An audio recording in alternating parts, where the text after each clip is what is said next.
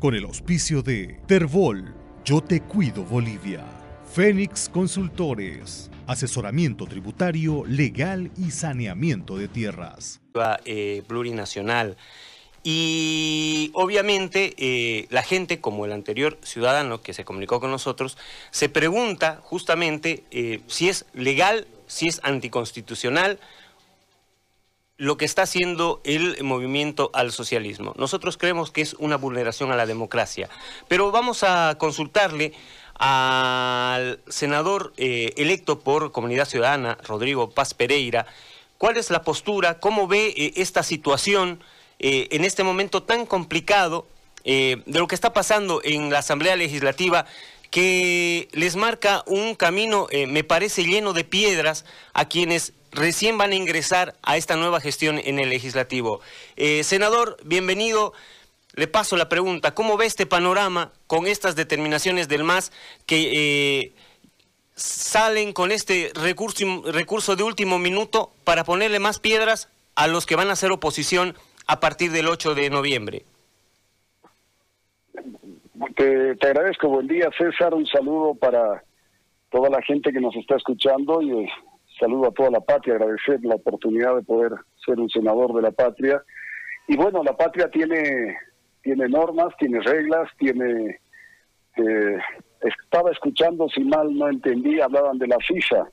Creo que ni la FIFA llega al nivel de volatilidad y de cambios de normativas y de problemas de orden eh, administrativo que tenemos en este gobierno en función de adaptarse a la nueva realidad. Me explico. Eh, si algo creo que fue parte del gran fraude de la última elección, no esta del 18 de octubre, sino la anterior elección del año pasado, no era tanto quién iba a ser presidente o no. Eh, había una pugna y evidentemente Carlos Mesa generó un escenario de, eh, de apertura al debate sobre una segunda vuelta que no se dio. Pero por el otro lado, algo que está claro, es de que la preocupación de fondo no era tanto, reitero, lo presidente o no, porque en segunda vuelta se podía dar otro fraude, sino los dos tercios. Los dos tercios era el grave problema de la anterior elección y nosotros veíamos desde afuera de que hubiera sido tal vez la pugna de Evo o Carlos Mesa presidente, que era parte de esa pugna, pero el centro, el eje esencial era el fraude por controlar los dos tercios bajo la normativa eh, legislativa que se tenía. Y con lo que ha acontecido esta semana se confirma, se confirma que el fondo del fraude de la anterior elección era mantener los dos tercios y el peligro de poder perder en primera vuelta el control de la Cámara del Parlamento Nacional o la Asamblea Nacional. O ahora, con esta semana, se confirma esa actuación de que la preocupación es cómo mantienes el control bajo las condiciones que el pueblo de Bolivia te ha otorgado para manejar diputados y senadores. Y como el pueblo de Bolivia te ha dado un mensaje muy claro, oye, está bien, el presidente será el señor Arce, confiamos en su capacidad o la visión o será el hombre que el pueblo ha determinado para esa presidencia. Pero, pero el mismo pueblo boliviano el mismo pueblo boliviano ha determinado que el masismo como gobierno no podía tener dos tercios. Y ese mensaje lo interpretó muy rápidamente el MAS e inmediatamente en las dos últimas sesiones de Senado y Diputados modifica dos tercios al valor de mayoría eh, absoluta. O sea que hoy día ya no requieres dos tercios, sino requieres una mayoría absoluta que equivale a dos tercios y tienes una bancada de oposición que básicamente el poder que iba a tener a nombre de los departamentos que representaba en el Parlamento era generar esa negociación con respecto a la antigua norma de dos tercios para poder lograr cosas en favor de sus regiones y también establecer lo que manda en el Parlamento, eh, diálogo, consenso en función de las necesidades del país. Eso se ha descartado y hoy día el gobierno nacional tiene vía libre como si tuviera la antigua situación de los dos tercios en el pasado. Ahora, senador, eh, ¿y cuáles son los recursos que se pueden interponer para evitar que esto suceda y que la democracia se vea fracturada otra vez? Bueno, hay, hay diferentes recursos. Eh, primero que es una pena, yo la verdad, eh, mis primeras declaraciones estaban muy esperanzado de que el presidente Arce se quitara la mochila del pasado, lograra generar una nueva dinámica del más democrático, pero parece que no se da esa condición y que evidentemente esa mochila está sobre sus espaldas y eh, la visión antidemocrática de la gestión pública está vigente. O sea, la democracia me sirve siempre y cuando se acomode a mis necesidades y como ahora no tengo dos tercios, acomodo la democracia a mi mayoría absoluta. Eso por un lado. Dos, eh, hay, hay ámbitos eh, del orden jurídico como levantar a un al nivel constitucional para que se haga una evaluación de este problema y que evidentemente ese reglamento modificado tiene que ser analizado por si es que cuando se modifica un reglamento, los reglamentos tanto de un consejo municipal como de una de un parlamento pasan por ley y habrá que analizar si esto requería de normativa legal, o sea, una ley. Y a partir de ello también si no afecta ciertos ámbitos interpretativos de algunas normas de la Constitución.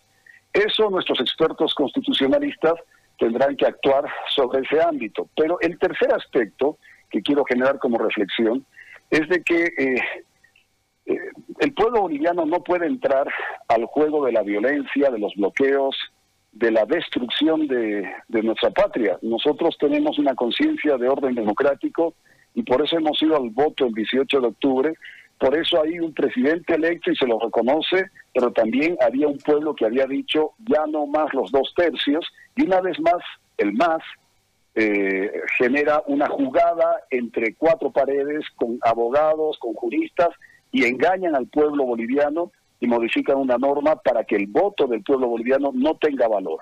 Entonces creo que hay otra alternativa. Los bolivianos democráticos tenemos que seguir siendo democráticos.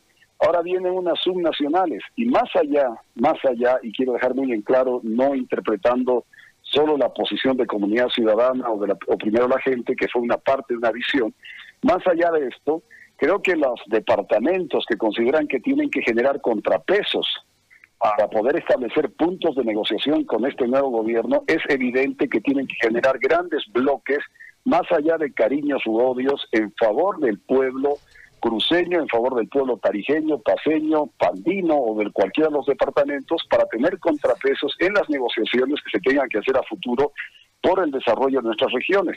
Sería imperdonable, imperdonable de que eh, en los diferentes departamentos no se puedan constituir, más allá de liderazgos, caudillos históricos, y sabemos todas esas historias, la capacidad de unificar criterios no hay que amarse para sentarse a la mesa, solo dialogar en función de ciertos eh, procesos de, del bien común de cada departamento, en tanto municipios y gobernaciones, y construir fuerzas departamentales que sean los contrapesos en las subnacionales para poder negociar desarrollo con el actual gobierno nacional. Si no, vamos a ver lo que aconteció en el pasado. Alcaldes o gobernadores vinculados al gobierno nacional que hacen cumplimiento de lo que el gobierno indicaba y no de las necesidades que necesitan las regiones. Creo que eso es una alternativa a este atropello de los dos tercios que se puede dar en cada una de las regiones si los políticos, si los hombres y mujeres que construyen cada uno de los departamentos y municipios tienen la altura y la capacidad para generar esas concertaciones. Senador, con este camino que está allanando eh, este Parlamento que respondía a Evo Morales, eh, ¿podemos pensar que va a ser Morales el que gobierne y no Arce? Toda la impresión que es así, ¿no? Eh, y, me da una pena, el señor Morales ha estado 14 años, creo que es un líder histórico del MAS, tiene sus aciertos y desaciertos, y creo que venía una nueva etapa de un MAS vinculado a una visión más institucionalista y democrática pero pareciera que eso retrocede, estamos volviendo a los simbolismos, estamos volviendo al jefazo, creo que estamos volviendo a una serie de instancias que no sé si le va a hacer bien al MAS. Fue bueno para una etapa porque evidentemente tuvieron resultados favorables, está bien, son parte de una historia de la Bolivia eh, reciente, pero hay una Bolivia que también está pidiendo, hay una Santa Cruz que le está pidiendo un, un grado de salto a la modernidad por hablar del ámbito cruceño y requiere una serie de medidas que no pueden estar vinculadas a la mano dura, sino más bien a la flexibilidad, al consenso y al diálogo. Entonces yo espero que Arce se pueda poner a la altura de la historia que le corresponde. Ha sido elegido, votado por Arce y no por eh, Morales. El pueblo votado por una instancia política y por la versión democrática del MAS. Asumo que eso lo, que lo entienden y espero que lo, que lo reflejen en sus acciones, pero hasta ahora todo da a entender que la vieja lógica de hacer política del masismo continúa. Espero que no, lo digo con todo el respeto al expresidente Evo Morales, que tendrá que explicar eh, su participación en la historia política del país, pero creo que sería muy sano para su partido que permita que nuevas generaciones puedan generar este proceso de gobierno nacional y además cambien una actitud, pero es muy difícil de ver porque ya la decisión que han asumido con los dos tercios es un claro mensaje, es un claro mensaje de atropello a la, a la voluntad popular. Es que no hay otra explicación, discúlpenme, aunque se enoje el propio presidente Arce. Es un atropello a la voluntad popular el cambio de reglas 10 minutos antes de entrar a la cancha. Has jugado con las reglas del fútbol de toda tu vida, con el bar que está de moda ahora, y resulta que ahora solo para vos hay penalti, solo para vos hay mano, solo para vos hay foul, solo para vos hay offside, todas las reglas, y para el contrario no se le cobra nada. No pues, eso no es manera de jugar al fútbol, ni tampoco manera de jugar en la vida política y con la vida de todos los bolivianos. Estamos hablando de la vida de los bolivianos, no estamos hablando solo de dos tercios, estamos hablando de la vida de los bolivianos y su derecho a tener un parlamento transparente y a través de él reflejar sus necesidades y que se puedan desarrollar a través de normas y leyes. Senador, la última. Eh, parece que hay un camino lleno de piedras para la oposición. ¿Cómo se debe encarar el trabajo de esta nueva gestión? Mire, cuando uno es cristiano y cree en los valores cristianos, el ejemplo de nuestro Señor es un es algo mucho más grande a lo complicado que tenemos. Yo tengo fe no por un ámbito religioso o católico, tengo fe que de alguna manera el pueblo boliviano será como siempre el que haga las compensaciones. Si bien ahora por un artilugio, chicanería, han hecho un cambio en el Parlamento, en lo personal, yo voy a intentar consensuar con las bancadas del oficialismo normativas que creo que van a ser buenas para nuestras regiones y nuestros departamentos. Que no las quieran escuchar es otra cosa, pero iré con toda la voluntad y la fe de que algunas de las propuestas sean buenas para que se beneficie el país de esas iniciativas y tenemos varias, sobre todo para profundizar las autonomías. Por el otro lado, por el otro lado, hay que entender de que eh, eh, las subnacionales, vuelvo a reiterar, las subnacionales son fundamentales para hacer contrapesos. Una buena subnacional, una buena ganancia de gobernaciones, municipios, no importa indistintamente, no estoy haciendo campaña para uno u otro partido, pero que sean el contrapeso de un gobierno nacional, va a significar que nuestras bancadas tengan mayor peso y respaldo para gestionar, porque ya un presidente que tiene nueve gobernadores contrarios a su sigla política y que pueda eh, tener y que tenga la obligación de hablar con ellos, va a atender de mejor manera a los parlamentarios que representan esas regiones. Entonces, ahora las subnacionales se vuelve una segunda fase de reafirmación de la, de la voluntad y de la vocación democrática de los bolivianos y ojalá se dé para compensar los procesos de fuerzas eh, y de poder institucional en el Estado plurinacional y con buenas subnacionales, con compañeros que estén más allá de los partidos en contraposición del gobierno para dialogar y representar los intereses de sus regiones, el Parlamento creo que recobra una fuerza muy importante y podemos generar un nuevo proceso de gestión pública en el país. Senador, quiero agradecerle por este tiempo, eh, desearle éxito también en el inicio de sus funciones, en esta nueva gestión, y bueno, sumarnos a su fe para que al final de la gestión podamos hablar de que ha sido buena para todos los bolivianos. Gracias, eh, senador. Gracias, César. Un saludo, sé que no está por ahí Gary, también mandarle un cariño para él y para toda la gente, y espero que este 2025 signifique que en el 25, en las nuevas elecciones del 25, haya una diversidad de propuestas porque fueron cinco buenos años. Yo tengo fe y espero que el gobierno atienda nuestras nuestras posiciones eh, departamentales y así gestionar en beneficio de nuestra gente, de nuestros pueblos. Muchas gracias, un fuerte abrazo y mucha fuerza y mucha fe.